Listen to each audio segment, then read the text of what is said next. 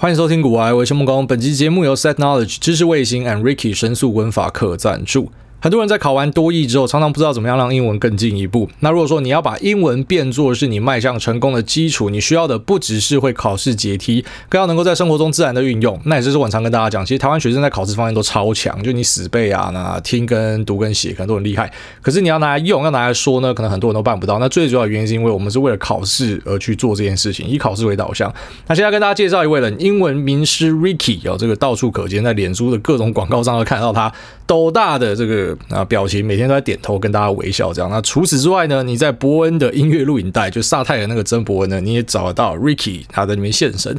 那 Ricky 老师呢，他带着大家用浅显易懂的方式来理解英文的文法脉络跟常用形态，快速的做出反应，搭配各种生活的话题跟情境范例，让大家可以真正的提升英文用的能力。那像他们有提供一个四折优惠到十月十号，是限时的。那此外呢，你领券输入主委专属的优惠码“骨癌”，就这两个字，限时优惠四折之外，额外再折三百块给大家。那此外呢，厂商来这边放福利，抽一万八千九百九十九的多益职涯力线上课程。你知道我们脸书的。贴文下面去留言说，我也要学 Ricky 神速文法课，就再抽价值一万八千九百九十九的多益 G I D 线上课程。那详细的活动办法跟课程的传送门，我放在链接在这边，提供给所有需要的朋友。如果你说想要把英文学好的话呢，那可以参考看看。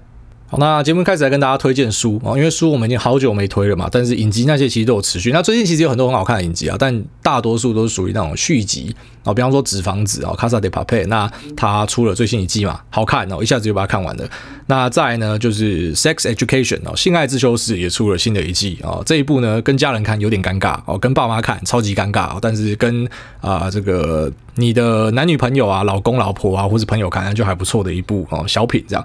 那或者是像我们之前跟大家介绍那部，就是大家都是瞎子的 C 啊，那一部也有第二季了，那也是很好看，反正都是啊续集啊，所以就没有特别再跟大家介绍。那来看个书了，我跟大家介绍一下书。那这本书是最近才在台湾上，但是它其实并不是一本新书，它大概已经好几年了。那我之前有看过原文版，那中文版也去翻了一下，觉得诶非常流畅哦，这个故事还是一样这么的引人入胜。其实很多东西翻成中文，有些人会觉得就没那么到位。比方说像致富心态，很多人都讲说，你看原文版是远好于中文版的。那这边不知道去攻击译者怎么样之类的，反正就有些人觉得，你知道那个那个东西是翻不出来的，你你要用原文去看会更有味道。这像我之前想象过这件事情，我想说，你知道，因为我小时候很喜欢《小王子》这本书哦，那《小王子》是看中文版的吧。然后想想说，妈，我要去看英文版才对，那我一定要看英文版，我才可以知道说他到底实际上要讲什么东西。就那时候会有有这样的感觉，所以找一个英文版来看。然后后来知道说，干不是，它是法文哦，它的原文是法文，所以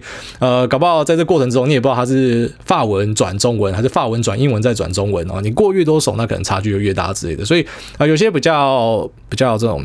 要字斟句酌的人呢，他会想要去找这种源头来看，所以也可以啦，你去找原文书看也可以。但这本我觉得中英文都很很不错，很流畅。那书名呢叫做《撼动华尔街的数学鬼才：疯狂又高智商的淘金客如何运用量化交易鲸吞市场，掀起海啸》，写的蛮狂的。那英文的名字叫做 Quant，就很简单哦。那有些有些人把它翻译成宽客，所以我觉得写宽客应该是比撼动华尔街的数学鬼才还来得简单，而且更引人入胜。就你看到一个你没看过的字，你可能会更想了解哦。是我会选择这样翻。那次书名呢，一样就 How a New Breed of Math Wizards Conquered Wall Street and Nearly Destroyed，然后就跟这个中文翻译是差不多。反正总之就在讲一群量化交易的天才们。那这些天才们的共同特点呢，就是他们数学很好。那也跟我们上一集的节目有切到。我们上一集不是跟大家聊扑克牌？那这本书的开头就在跟你讲打牌这件事情，好，所以我觉得超有趣、超好玩的。那它的主人公哦，就是一开始出现的人呢，叫做 Edward Thorpe。那他是一个在 MIT，就是麻省理工的的博士哦。那因为他想要去了解打扑克牌二十一点的每一次下注的胜率跟期望值，要怎样才可以赢到更多的钱？他想要破解赌场就对了。好，所以呢，他就借着啊，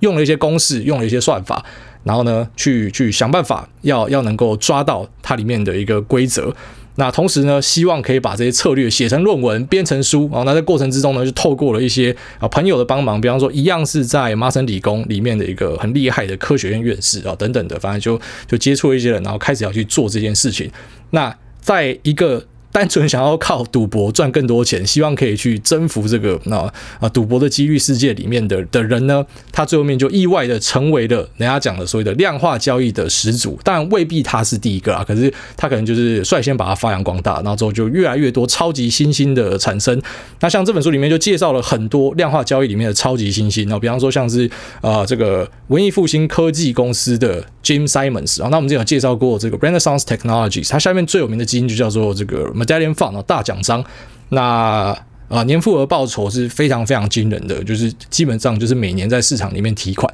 那我也跟大家介绍过说啊，它算是在美国的当冲交易里面，或者说那种极短线交易里面的一个佼佼者。那你要知道，这种极短线交易基本上就是一个零和游戏，你赚的就是人家赔的哦。所以，呃，当你看到文艺复兴基金有一个非常暴利的报酬率，就代表说有很多的当冲客呢是在缴钱给这些人。那这让我想到，其实台湾最近有出来一群这种啊当冲少年，其实我觉得他们超酷超帅的，这样，因为他们也很乐意去分享他们的东西。那我知道外面有些人会酸说啊，他们不是靠航海王，或者说他们是怎么样怎么样怎么样的啊，他们还不是什么一个实际对的，就是赛道啊，什么幸存者偏差，叭叭叭这样子。好，那这个东西我没跟大家讨论过了嘛？如果你今天把啊，比方说这个 Jeff Bezos，那或是 Elon Musk，那啊 Bill Gates、Steve Jobs，哦都好，你把它生在不一样的年代。投入不一样的家庭，搞不好他现在就不是这样嘛？这这不是废话嘛？所以啊、本来就是每个人都会有运气的成分啊。那如果你没有实力，你你有再多运气，其实可能也是枉然啦。好，那台湾的这群当冲当冲家，那 我觉得可以把他们称为当冲家，因为你看他们的净值走势哇，太厉害了，基本上都不太会回吐的。那其实他们在做的事情，我觉得会跟这些量化交易的人在做的是很像的，就他们基本上他不太会去啊，除了一些长线标的之外啊，那短线标的比较像是在抓市场的情绪，或是抓一些事件型啊驱动的一些交易。那他做的周期可能很短，所以也因为他做的周期很短，所以他的回吐才可以这么小啊。其实呃。任何一个 sharp ratio 或者 Sortino ratio 长得很好的一个策略，基本上几乎都是短线策略，因为长线策略你势必会跟着市场一起波动嘛，就是会会有山有谷这样。那短线策略呢，可以把这个天顺守得非常的紧哦，所以可能它的那个净值走势比较漂亮。但当然相对的，长线策略可能会有比较强的爆发力。那短线策略呢，可能就是稳稳的，好像在这个市场里面提款一样哦。那我觉得，嗯，就台湾这些在做当冲的人，其实某种程度跟我们在国外看到这种量化交易是有点像的啊。如果说把他们当冲的这个东西，呃，从滑鼠点然后变成是写入程式，用程式去跑，那基本上就是差不多的东西啊。那除了这个 Jim Simons 之外呢，他也介绍了这本书也介绍了像 Citadel 的 Ken Griffin。那 Citadel 这家公司在之前的哦 AMC 跟 GME 事件就有跟大家提到，也就是他是大金主啊，他是 Melvin 的金主啊，那同时也是 Robinhood 的金主，所以很多人那时候讲说，其实 Citadel 在介入这一切。那他不希望他他持有的哦，就是他投资的这个 Melvin 赔太多钱啊，所以呢，他们就保拍掉啊什么的啊，所以那时候可能这家公司就开始闻名于世，就大家知道他。其实本来在业内的很多人应该都已经知道，只是对于散户来说，可能就那时候开始知道，然后也才知道说有高频交易这种东西啊。基本上他们就去做这种呃接接单撮合，然后去呃赚这些看起来很微小的价差，可是当大量之下呢，他可以赚到很多钱。那 Robinhood 也是靠这个把单。给 Citadel 去戳，那 Citadel 给他一个回馈啊。Robinhood 的收益很大一部分是来自于这边。那除此之外呢，还有 PDT Partners 的 Peter Muller 啊，这 PDT 呢就是啊 Process Driven Trading 啊，对，就是过程驱动交易。他们本来是 Morgan Stanley 下面的一个量化团队，然后最后面就拉出来啊，Peter Muller 也有被写进去。那还有 AQR 的 Cliff Asness 啊，我有分享过很多 AQR 的文章。那这也是一家很酷的公司。然后以及啊，另外一位叫做 Bart Weinstein 哦，反正他就是讲了很多所谓的这种 Quants 哦，宽客，透过量化交易，透过数学公式。那本身他们其实很多都是数学天才，可能学历都超好的。那他们用一些啊这种。像是打扑克牌去算牌这种感觉哦，透过一些数学的方式，然后在市场里面提款。那其实当然，工具箱里面越多东西是越好的。好，就是他们也未必是完全不看基本面，他们有些会用所谓的另类数据。哦我觉得这是超酷的一个概念啊。比方说，他们用这个空拍机哦，可能卫星还是怎么样的，然后定期去看这迪士尼的停车场上空。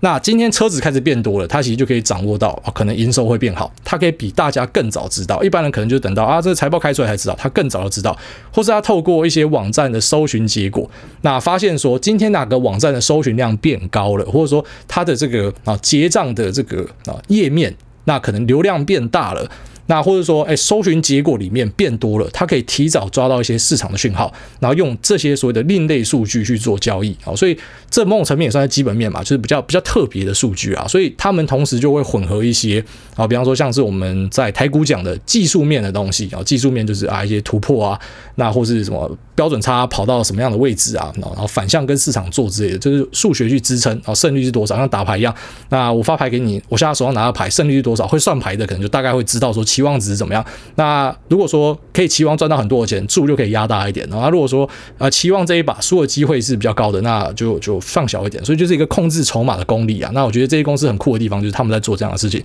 当然这本书它并不是。抱持这一个，就是在吹捧他们的角度去写，他其实有在写说，像是啊、呃、这个零七零八年的金融海啸然后，这个 subprime crisis 哦，刺激房贷的的。啊，当时造成市场的崩跌呢，其实很大一部分跟这些宽客有关系。那他们也可能在不久的将来，就是假设我们下次看到一个崩跌什么，可能也是这些人造成的，因为他们的交易量非常的庞大。所以当今天出现一个流动性危机的时候，啊，他们可能就会像 LTCM 啊，这也是我们在脸书上跟大家写过。那 Long Term Capital Management 啊，当时找了这个得诺贝尔奖的人，找一堆所谓的数学天才什么，然后去算一个期望值，算一个几率。那号称，我觉得号称说都是天才在做的公司，他们一定会很赚钱什么，就最后面搞到美国政府如果不救他们的话，会引起一个金融危机。然后你说这个中国的恒大是中国政府不救，那大家会完蛋。那这个就是美国版本哦。如果美国政府当时没有救他们的话，可能也会出很大的包。好，所以啊，这些看似是啊天才，然后数学数学奇迹非常厉害的人，他们可能在市场的成平时期呢，然后透过一些。一些算法、一些公式可以赚很多钱，可是当今天遇到了哦，就是我们讲的跟这些人站在对立面，就是塔雷博，就塔雷博是很相信所谓的 fat tail，就是一个非常极端的小事件，它造成的破坏力是超级强大，所以塔雷博是在赌这个 fat tail 啊，他的他的策略可能就跟这些人是是相反过来的。那当今天遇到一个极端事件的时候呢，啊，比方说你在啊这个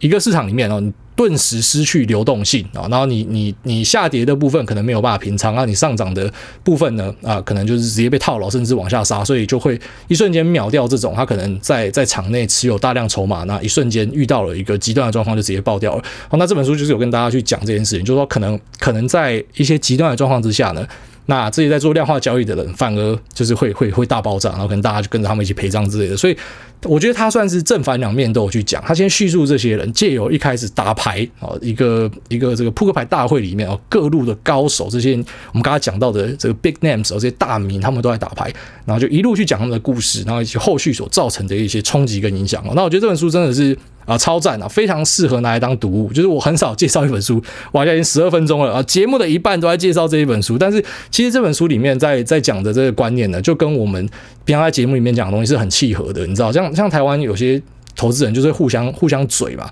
而且你最后面发现说，没有，你工具箱里面东西越多是越好的。然后一些甚至啊，就我们讲说，他根本不是投资背景的。你知道台湾有些游戏歧视这样子啊，你没有牌，你不可以讲股票，叭叭叭。你知道像 Jim Simons，他他根本一开始跟股票一点关系都没有，他是一个数学家，然后可是他进入股票市场大杀四方这样哦，所以呃，比方说像是这个 Kathy Wood，当然他今年的表现不好，大家开始去呛他嘛。可是，在去年表现好的时候，其实他们也是为人津津乐道，就讲说他的团队里面一大堆根本就不是金融背景出身的，所以他才可以去做更多更广的分析。但换个角度说，我先讲说他就在幻想哦，所以。你知道，有时候就是结果去去论一个人呐，然后这投资市场本来就是这样，就是靠结果来看胜败嘛。所以，嗯，我觉得这本书是很很值得大家一看，就是你看的时候，你会更了解另外一面，因为我相信这个是。可能九十九趴的人一辈子都不会用到的东西哦，就是你你没有办法去做城市交易，你也没有办法去找到一个，比方说市场里面的 bug，然后透过透过呃算法，然后来稳定的去套钱出来。可能九十九趴的人是一辈子都做不到，但是没关系，你就了解市场的另外一部分，然后同时也知道，其实不只是在美国，现在可能交易量一大堆是由量化交易构成的，其实在台湾也是啊，所以说更要去认知说啊，比方说你今天想要做极短线交易，你想做当冲、隔日冲，你要知道你的对手是谁啊？你的对手可能是他妈一堆怪物啊，他可能电脑都超。超强、超厉害的。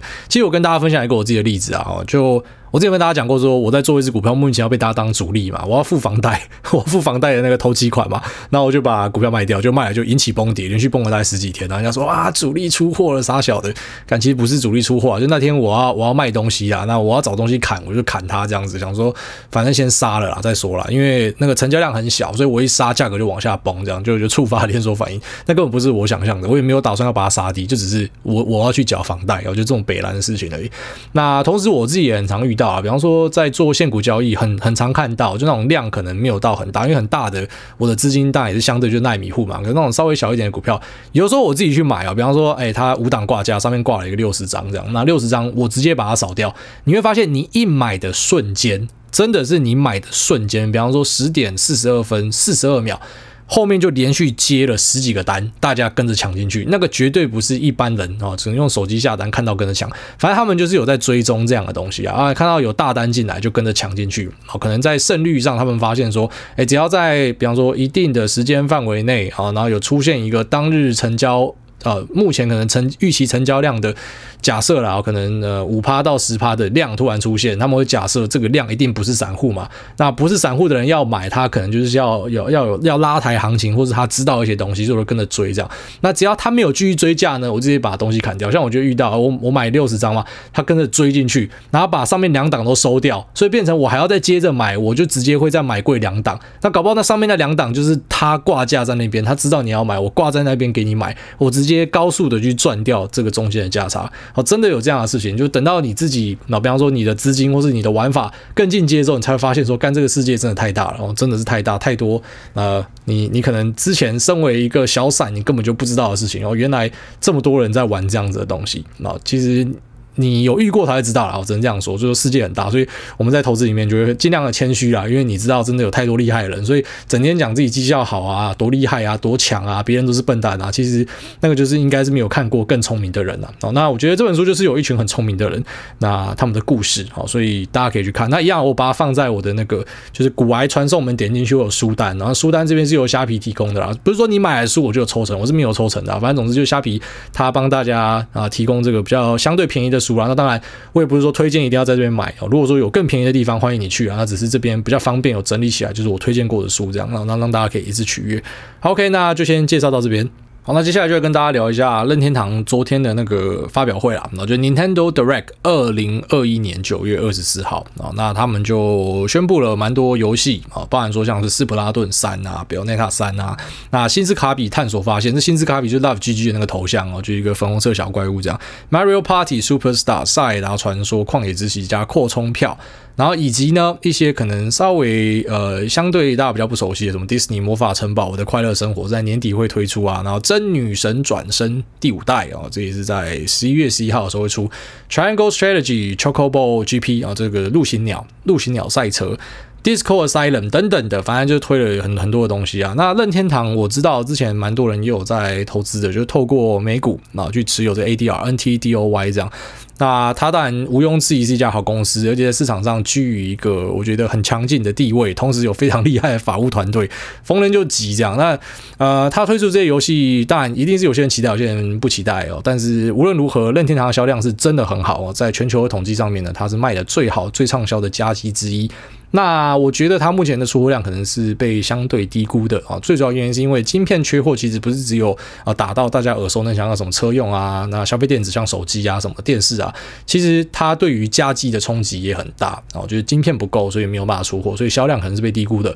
那往年它的旺季大概是落在第四季啊，第三、第四季左右，主要是第四季啊，因为有有这个欧美的大节日，大家会拿这个当礼物，那送给自己的家人之类的啊，所以它最主要的销量可能会落在。这个时候，到时候大家可以观察一下，因为像 Elon Musk 现在讲说，晶片荒大概会在明年结束。那其实我们越来越多的这个消息来源都说，缺货的这个状况呢，开始有慢慢的在改善的。那任天堂这支股票蛮有趣的地方，就是如果你去回测它过去几年的涨势，大多数是发生在大概三四月之际哦，就很神奇。就是啊、呃，因为像是之前瓶盖股吧，就是瓶盖股大概都会在第三季左右才发货，可是它股价呢，过往就可能在第一季，因为大家已经先知道，就先炒。然后第三季等到大家都知道，全市场都知道的时候，就出货的时候，那任天堂还是比较。类似的状况就可能会在这个啊三四月拉，那偶尔才会在九月多拉，所以那也是未必啊。但是最主要，我们去观察过往的股价表现，可能是在第一季会比较有表现，然后就是它可能有新的规划或什么之类的啊。那目前的销量呢，应该是被低估啊。除了刚才讲那个晶片的状况之外呢，那但是目前在美国的销量，像八月份。哦，它是卖了一个好像历史第三高的一个销量，总加机啊，我不是有说任天堂，就是加机部分呢，其实卖的很好，历史第三高的状况，那是继二零零八年以来最高。哦，也就是说，目前这个需求应该是很强劲存在的啊，只是可能因为晶片缺货的关系，所以这个出货量是被低估的。所以，呃，如果你有投资这种啊家机公司啊，像什么 Sony 啊，或者是呃任天堂啊，或是一些游戏公司呢，其实诶、还是可以继续注意啊。就有些人可能发现，哎、呃，目前的走势也不是只有游戏股，就包含说一些啊这个其他的科技股，蛮多也是，就是比较疲软一点啊。那未必是说它的状况不好或什么，就只是可能资金要休息一下，已经推到。一个很高的地方，要继续往上进攻的话呢，要有人有这个意愿继续往上冲，或是有吓死人的业绩之类的。那我觉得这种因为缺货而受伤的，像我们上一集跟大家提到网通工业电脑，它主要是缺货的受害股啊。那受害股们在它缺货状况解除之后呢，啊，那应该就可以去正向的期待说，它之后带进来的这个收入会不错。这样，那其实整个啊任天堂发表会里面最高潮的部分，应该就是 Super Mario Brothers 的的这个电影啊，超级马里奥的电影。那很庆幸它是拍动画片，而不是真人片。看他妈每个动画片拍真人片，几乎十个有九点九个都是雷哦，都是摧毁你童年的东西啊！那很可怕的地方是，Super Mario Brothers 它其实在一九九三年的时候就已经拍过真人版的电影。如果说你不想要心灵受创的话，你不要去找来看，你就 IMDB 上面稍微看一下预告片之类的，你就可以理解我在讲什么。那分数他妈四点一分啊！其实 IMDB 的分数我觉得还蛮准的。四分以下就是就是垃圾啦，讲白一点，然后五分可能就是啊勉强可以看的东西，有像一些可能巨石强森的片子这样子。那在网上六分就是，哎，已经已经可以去电影院看的啦。然后就是那居家旅行。必备良药哦，可以当小品看这样。那七分开始就是很有剧情跟论述的东西，八分以上、九分以上可能就是你整个画面呈现节奏都要超好的才可以拿到这个分数。那影集的部分呢，大概就是标准要再更严格一点。影集的部分好，可能呃大概八分呢都只是一般的哦，要九分以上影集才是比较强大的影集。好，大概 IMDB 的评分是这样子。那 Super Mario Brothers。刚才真人版真的是很可怕了，那还好他们这次出的是动画版。那动画版的部分配音员呢，来头都很大了，像这个 Mario 他是找 Chris Pratt，我本来以为他会找一个就是可能意大利裔的吧，因为马里奥是意大利人嘛，跟路易吉是兄弟嘛，可能就是你知道那个 Mario Kart 这样，就是就是你要有那个意大利腔，然后声音要哑哑的，然后找 Chris Pratt。不知道他的表现怎么样，但是我相信应该是会不错这样。然后 Princess Peach 的部分呢是 Anya Taylor-Joy 就是呃 Netflix 那一部《后裔弃兵》的女主角，就是她最早是在有一部有那个多重人格的电影，忘记叫什么名字。那她扮演一个小角色嘛，然后那时候其实就很多人注意到她了。好，然后之后到这个《后裔弃兵》呢，应该是把她推到一个巅峰这样子。然后现在她担任哦这个公主的角色。那 Jack Black 就应该就是比较熟悉的哦。他其实也不是第一次当 voice actor，应该已经是蛮常见的，所以他要扮演 Bowser 哦，这蛮酷的。那同时 Seth Rogen 呢是 Donkey Kong，就是金刚。那 Luigi 呢是 Charlie Day 啊，然后这个 Toad 的部分呢是 Key 跟 Michael Key，就是很常见那个黑人双人组讲脱口秀的，然后拍搞笑片的啊。那其中一位哦比较高的那一个呢是扮演 Toad 的角色。那这个我觉得还蛮期待的，我就希望有一些好玩的东西会会持续的推出。这样就是我觉得动画片有很多都很好看啊。那像之前的那个什么 Wreck-It Ralph，呃。里面有个角色是是 Ricky Rolf，那个叫什么？忘记了，就是有一个什么要要修屋子的工人那一部，那部那部也超好看，就是很多很多动画片呢都都很赞。这样，反正你只要不要不要把它拍成真人版，就没有太大的问题啊。好，那。我觉得游戏呀、游戏机，大家都还可以再持续关注啦。哦，那或者是相关的供应链都可以去注意，因为他们之前出不了货，是因为呃这个晶片缺货嘛。那其实当一个晶片缺货，就会影响到它整台机子的组装。就是我可能就会拉更少的东西，像比方说这个台湾有一个任天堂概念股，大家最喜欢讲那个旺宏嘛，因为这个呃任天堂的那个诺尔几乎都是由它供应的，这样好，所以呃像它就应该会受到蛮大的影响。就如果说今天呃这个供货的部分是有有卡到的话，那我其他的零组件可能也也比较不会这样去拉。然后另外一个有在做任天堂的就是原相啊，原相是做那个把手里面的 sensor，就是感测器这样哦。像之前有人有人讲说那个，诶、欸，他好像出一台就是掌机吧，然后掌机就没有没有那个感测器，所以就没有，所以你还是要去注意说，就是你要玩供应链，那是要玩到很进阶啊，你要知道说这个，哎、这一台是有有感测器的，或是没有感测器的，或是它里面使用的东西到底是什么，然后才可以去追踪到说，哎、你要投资什么样的公司。但如果说你觉得供应链太复杂，哦，虽然它爆发力很强，可是因为太复杂不容易玩，那没关系，你就直接去投资本体就好。就你看好任天堂就买任天堂这样。好，那只是任天堂的股价在最近是比较软一点啊。那理由是什么，当然都不知道。不过其实，诶、是一家好公司，是毋庸置疑的。好，那这节目先聊这边，我们接下来进入 Q&A 的部分。好，第一位二三三零韭菜，他说：“嗨，Hello，艾大，可以介绍一下你最新放上书单的书吗？前几天刚好看到。”你看我是不是都心有灵犀？每次大家问的东西，就刚好是我节目会讲到的东西，真的是奇怪到，那巧合到有点吓人。然后说还有我没有预购到第一波的 iPhone，因为我用电脑网页版的超卡，真的是狗干干干干。那推荐美剧《鱿鱼游戏》啊，新出的不错，祝全家平安，靠靠石头卫生纸。你是讲那个韩国片吧？哦，那我稍微看了一下，我觉得有点那种 为赋新词强说愁的味道，就是老梗，然后那是一个老梗，但老梗新拍这是没有什么太大问题，但是我觉得拍的有点强硬啊。这部片我真的觉得还好啊，真的还好，但是还是感谢你的推荐。好，下面一个拉链卡到奶。他说：“足球文，拜托你要停损。那感谢来到优质节目，想请问大家对于零股的看法？之前手痒买了波动大的股票，零股玩完，下单前已经设定好停损点，但跌到点位之后就想说，反正是零股，比重不大，就继续熬单。那问来大的看法，零股是不是比较适合长期持有的标的呢？那另外再问来大，小弟有开另外一个账户，专门买电动车概念股，买了以后打算放三年都不要动也不要看。挂号，虽然台达电最近蛮惨的，那最后祝来大家一家一帆风顺啊，矮小平安长大，孝顺来大。那这个零股跟非零股，那跟凹单有没有关系？是完全没有关系。简单来讲就是这样啦。哦，比方说你有一亿啦，那你有一亿的话，你当然就可以直接用一张一张去买股票，然后组成你的投资配置嘛。那如果你今天只有十万块，那你当然你不可能你一张台达电就买不起了嘛。哦，举例说明是这样，所以你一定要用零股的方式才可以组出来。所以你要不要凹单？那要怎么样做投资组合？那以及啊，你要怎么样买卖或者杀小的？那其实跟你买的单位是股或是张，一点关系都没有哦。应该说，只是因为你的资金小，所以你你只能够用这个零股的方式来组成投资配置。但是凹凹单这件事情跟你的零股是一点关系都没有的哦，你不可以把它混在一起。那当然，你可以讲说，因为它是零股嘛，就是它钱比较少，所以相对的你会觉得哦，它大跌我比较可以报。这个是对的，就假设你用心理上来说，你本来就是投入的钱比较小，你的耐受度就会比较高嘛。那这也是我们这两集在跟大家讲的观念嘛，就是如果说你把把都 all in 的话，基本上你完全承受不起，你只要跌一个什么两三趴，你就会想要砍出去，因为那个就是你的总资产直接就不见了。但如果你今天就是只丢十趴的的钱进去，然后十趴的钱，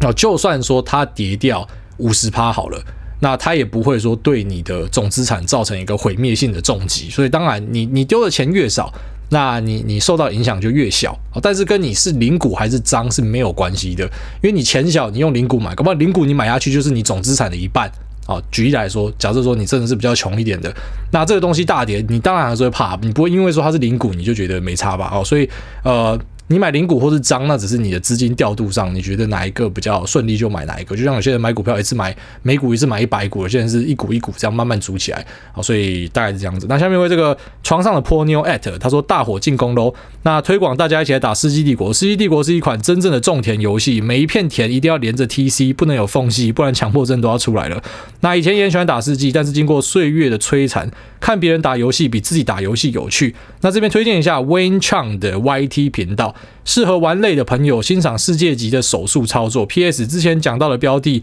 就喷，肯定是赛道。那不然我再点个持股，救救稳套，救救真顶。完蛋了，床上的波妞又来 Q 持股了。大家可以持续观察，接下来两个礼拜哦稳套跟真顶，然后就是稳帽了，三一零五跟真顶。那好，这家伙又来喊盘的，干他妈超扯！他每次留言什么，然后就涨。那他之前留言的一家公司里面的员工还有密我，他说：“我、哦、干这个人真的很准，这样。”哦，就是他他刚好密我说：“哎、我们家公司涨上去这样。”然后有有看到这个人的的 Q&A 这样，就觉得干他他好扯，他怎么知道说：“哎、这最近要要攻击了？”好，那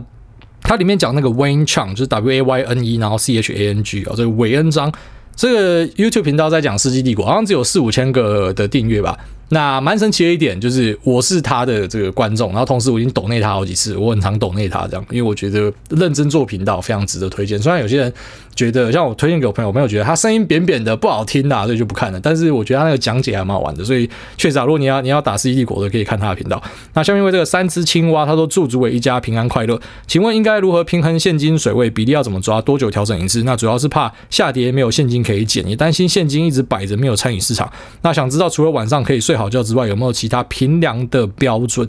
呃，这个真的非常见仁见智啊。哦，举例来说，极端保守的人，我身边的哦，最极端保守的，他的这个啊股票部位目前是二十五趴。而且他已经二十五趴好一阵子了，他推荐大家股票部位就是二十五趴，他就是现金部位是拿大多数，因为他觉得台股美股都是泡沫哦，就是有这样子的人。那同时，像我自己的部分，就是几乎随时股票都是满仓哦。除了今天假设遇到一个崩跌，然后因为我是那种见机行事型的，也就是说我会吃到第一段崩，没错。但是我只要发现崩跌，我就把部位砍掉了。所以我一般减码拿现金，就是当我看到我的标的摔破了一个我自己设定的价位之后，我就开始持有现金。那这样子，当然你换个角度说，有时候刚好杀到这个价位就反弹了，啊，你就衰小啊。有时候就是遇到，那没办法。可是好处就是我我不会空手而回啊。好比方说从二零二零年报到现在，那一大堆获利就已经很好了。那你你不希望说最后面又崩回原点嘛？虽然其实几率极低啊，但是你可以等到比方说下杀的时候再调整部位，这是我的做法。那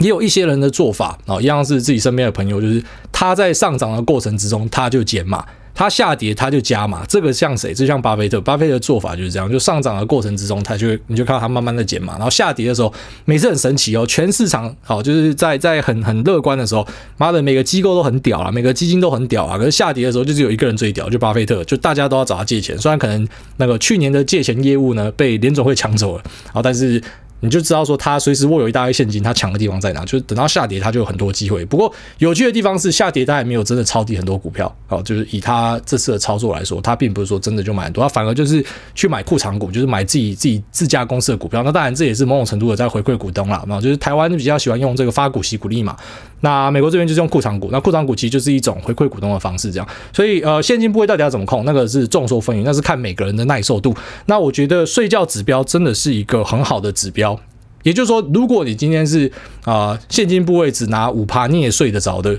那那就这样吧。因为理论上，哦，理论上。真的是呃，强调理论哦，理论上真的是你越多钱留在市场里面，长期下来这个期望值可能是越好的。当然，你你有薪水，你就要持续投入加码这样子，所以你不会说什么你今天买在高点，然后就算明天大跌，然后那双方没有现金可以加。可理论上你，你投资就是一个一辈子的事情啊，你一定是要长期持续的灌进去这样子。那根据理论啊，就是你你持有的时间越长，胜率是越大的。所以呃，你如果心脏真的够大的话，现金部位就不要握太大。但如果说你是那一种心脏比较小的，会睡不着，那现金部位其实我。我个人觉得啊，你就算真的握到什么三成五成，也还好，也不会说真的没有办没有没有办法。就是当然，我们我们用那种像我自己这种极端市场仔的案例，我会告诉你讲说，我会动不掉嘛，因为我就是我非常重度的市场狂热的，所以我钱就是一定要放着给他一直进去滚。可是其实多的是那一种，就是资产资产配置的的概念你要有哦，就可能我的五成的钱是放股票，然后三成是房地产。然后我两成呢，可能是现金就握在手上的，那你就把它这样想就好，就你不要觉得说那个是放在账户里面的死钱啊，你不要这样想，就想那个是我的现金，那是我的紧急备用金。那如果我今天刚好就遇到市场崩盘的啊，我就我就可以选择把我的紧急备用金，就平常这是要拿来啊，假设出状况用的啊，反正现在遇到一个难得一见的崩盘，所以我们不知道什么时候出现，但现在出现了啊，这个机不可失，我就拿来加嘛，是可以这样，所以也不要觉得说握一堆现金是不好的哦，那是像我们这种比较比较极端值啊，就是真的是呃。几乎会尽可能的让所有钱都在做事情啊，不管是做多或是做空，反正我的钱就是要在里面做事情。那我们会比较讲究说，现金部位假设太多会产生 cash drag，但如果说你不是的话，你就把它想成资产配置就好啊，就是我会有一部分的现金，一部分的什么贵金属啊、原物料啊什么的。哦，那。你本来就是可以选择在崩跌的时候，把一部分的现金拿去加码，或者说再平衡，然后拿出呃这个在其他部位的钱，然后去买，好结定存之类的。所以你把它想成是整个资产配置，应该脑袋就通了。下面我也想当飞行员的小韭菜，他说希望可以跟主委老公一起打世纪帝国四，然后这一定又是一根臭屌。我想说现在是怎样，每个都想把我掰弯是不是？我已经结婚了呢，我还有小孩呢，现在到底是怎样？他说五星吹爆崔阳田呐，哎大家好，听了一年的小韭菜终于鼓起勇气上来留言。不是，为什么为什么留言要有勇气啊？他说想请问艾大，那小韭菜现在二十五岁，月入大概九十 K，哦，那很不错，二十五岁可以赚九万块，算蛮厉害的吧？他说工作稳定，但一直也有个飞行员梦想。那现在整个产业的状况让人却步，不知道艾大可不可以分享一下前同事最近的状况，让韭菜能够有个方向。那另外很同意艾大上次说会打世纪帝国的圣杯，小韭菜所有朋友里面最会赚钱的人就是最会打世纪的。那大学期间就自己创业做电商，现在月入百万。曾经听他说过富邦媒一路旺，但因为已经很高了就不敢追，就这样看着富邦媒从一千五到两千，再回一千五再到两千。那最后祝福癌大全家健康，癌宝快乐长大啊！对啦，我也是小弟臭鸡鸡，你看我开始就猜到了。好，那你讲这个富邦媒，要、啊、不就我之前有一集那个富邦媒赞助的那集广告，我就有讲到说，这个就是。我跟对口讲话，然后我说你们家股价超猛的，那时候几百块而已。然后说你们家股价超猛的，你有买吗？他说他根本就不知道他们家股价很猛。那时候我就跟大家提醒说，你知道，其实你们家公司，如果你发现业绩很不错，就注意一下。如果有上市柜的啊，那个股票不错的话呢，能认的就去认，然后不能认的就你要投资嘛。你想说你自己就是股东，所以你工作可能会更认真之类的。那富邦媒确实蛮可怕的，就这样一路就就上去了这样。但长高乖离大了要去追，自己还是要注意风险啊。那啊其实当然，那个乖离的部分是比较偏那种技术操作了啊。其实实际上，如果公司有持续成长的话，他搞不好再继续往上突了梦也是有可能。然后他说，可不可以分享一下这个同事最近的情况？我看大家过得还不错啊，就是诶，蛮多人是没有班呐，啊，没有班，那个薪水底薪还是有啦，就他们有一个这个保障飞时嘛，就是我没有飞，我还是可以拿到钱这样。那你说整个业界状况怎么样？当然，如果说你用疫情的角度去看，你会觉得很可怕嘛。可实际上，你用美国的这些航空业采购的量，就知道大家对于疫情后的复苏还是保持着蛮乐观的想法。那本来其实我自己有在想说，诶，会不会看到我自己的那些啊前同事啊，因为我们是散落在各个航空嘛。那有些也跑去了这个某家最新的航空公司，这样我想说，那个最新的航空公司都还没有开始赚钱，就这样赔钱。虽然他们一定有规划，就是要连续赔好几年，就像是老板讲的，就是他们早就做好赔好几年的准备。可是诶，遇到疫情真的是很衰小这样。然后本来以为会看到一些人被你知道离职之类的，但是目前是完全没有看到这样的状况了。那当然，目前的状况哦，就是 Delta 还在继续的肆虐，那可能大家很害怕或什么的。但是全球的疫苗施打也是持续在跟上，所以我觉得这个是谷底啦。哦，我觉得这是谷底啊，就是再惨，可能那个空间是不大的，但是反弹往上的空间是大的。所以你要去考这个是可以去做啦。那我还是建议你，就是因为你薪水不错啊，所以你可以比一般人，然后就是省掉一些麻烦。你知道有有蛮多人去考机师，他最后面出问题是他在那个体检的地方过不了。所以他准备了半天，然后体检地方过不了，干嘛超干的？所以如果你是有一点预算的，就先去那个松山机场的航医去做那个加登体位的体检，因为很多人那个是过不了的。那你做了过了啊，气氛对了，哎，就去考这样哦。那。尽量是以这个培训为主，因为培训是你不用出钱，那公司帮你出钱，当然他录取的几率一定就是更低。那自训的话，就是你自己去学，学的时候再去考。可是这个就是有可能会打水漂，你花了可能两三百万去学的这个呃 PPL、IRCPL 学完之后，然后妈考不上哦，那你就变成哎，你你花了一笔钱买驾照啊，那也蛮好玩的啦。好，所以嗯、我会建议一般人就是从这个培训去试。那如果你是有点预算的，可以先去做假等体位这个，就以防你后来发现你根本就是浪费时间。但如果说你是没有预算的，没关系，你就是顺着过去啊，然后等到他要你做的时候，你再去做，哦，也是可以这样子啊。然后他的那个过关程序是蛮长的，所以其实你不用想那么多，你就先去考就好，因为它程序太长了。等你考完，搞不好是已经好几个月之后的事情，那有好几关呐。啊，所以我祝你顺利啊，我祝你顺利，因为我自己是这样，就是我身边的那时候跟我同梯的同事全部都还在飞，所以感觉这工作一定是很不错，只有我出来啊。哦，就我那时候可能。也不是说想不开啊，就觉得干就还这么年轻，model 那同事都什么二七二八二九的，我就等到我二七二八二九，如果我真的不知道干嘛，我再回去之类的，想说反正我再考一定考得回去啊。结果现在一转眼我已经二十九了，然后因为我当时进去二十三啊，干嘛时间过真快啊，所以你想做什么就就去做吧。那下面为这个 I 局，他说想问癌大订阅的内容，那想问癌大前几集中提到这个推荐世纪帝国朋友订阅的订阅内容，感谢癌大。哎，这个。我在节目里面应该都有 loop 过啊，就台股的部分，我真的是很推荐那个定毛站长，就他，他真的是很厉害，很厉害这样。然后，诶，这个美股的部分呢？哎，有有两个还蛮不错的，啊一个就是 IEO，一个就是 Jenny 这样。那 Mula 我之前有跟大家介绍过，Mula 也不错，Mula 也是会跟大家分析很多东西。但如果你你单纯是讲说这种资讯量很大、阅读量超大的，我觉得这个 IEO 跟 Jenny 啊，就他们他们两个产出是很吓人的。然后它是可以帮助你，然后就是你把它当成是可能新闻或者是什么快报来看这样，然后可以了解到更多东西。那对于这个投资的判断上可能会蛮有帮助的。好，那当然订阅东西，我觉得。你知道这种东西是很很体感的，就是我喜欢的东西跟你喜欢的东西可能会差很多，所以你就先订一个月看看，然后你觉得不好再就把它退掉。然后因为订阅的钱，简单来讲，我讲过很多次，对于小散户来讲，你不要订太多东西，因为你订太多东西，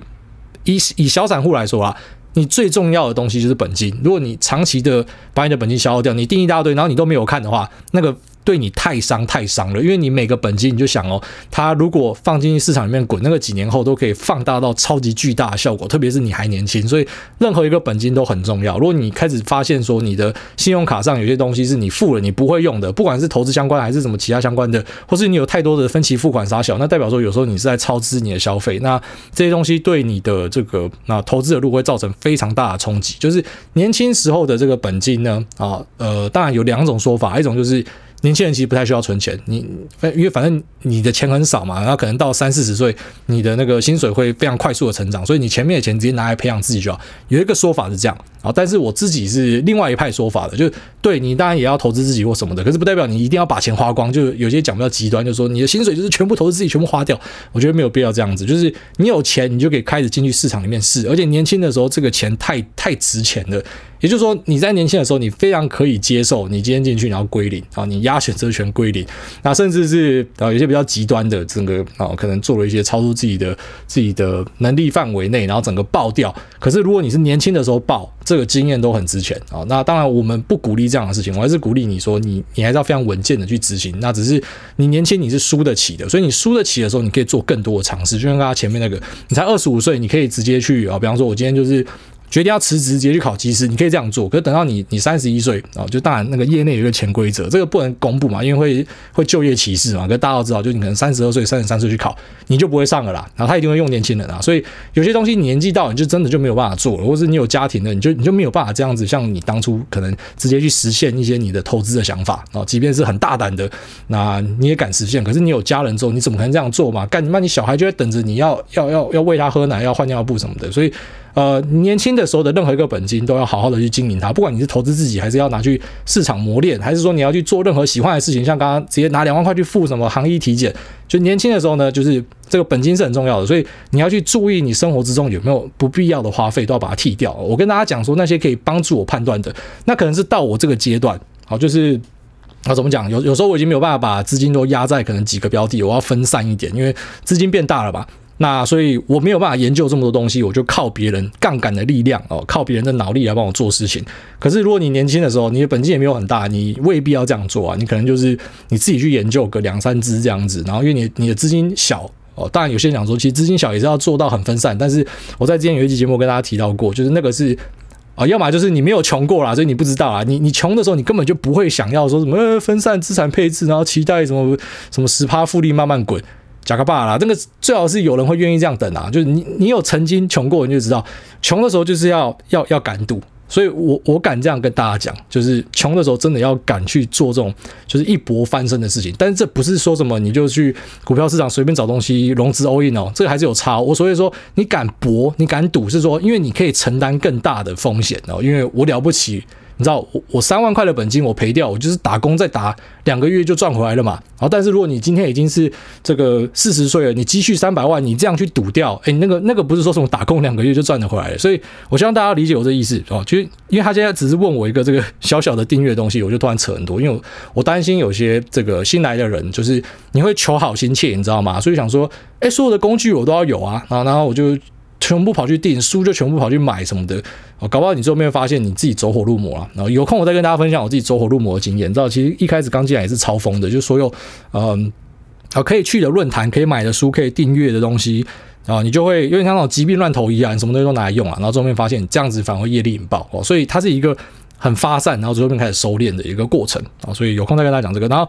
呃，诸位位啊，这个诸位超屌，他说五星战报。那诸位你好，最近开始研究估值，想请问诸位都是用哪一种估值法？那查了好多资料都被搞乱了。那最近刚加入股市的小菜鸡，感谢你啊、回去听这些节目哦，估值的东西讲过很多次。那比较基本就是 P E P S，那 D C F 是比较进阶的哦。基本上你只要会这几套，然后再加一个 E V E V 打哦，就差不多了啊。你只要有这样子就可以呃去做估值了。然后然后一样。科学的部分可能占比是是十趴二十趴，就想成这个是啊、怎么讲？就是你去做任何一个工作，专业的部分啊，它可能就是日常了，因为你的同事们大家都有这一份专业，可谁可以把东西做得很好，是有那个艺术感，是有那个想象力啊，那个是完全另外一回事。就基本的工具那是你要学的，但是有没有眼光哦，那个可能未必是你学得来的哦。那那也是我觉得在市场里面决胜负最重要的关键之一啊。好，那这期节目先聊这边，就这样，拜。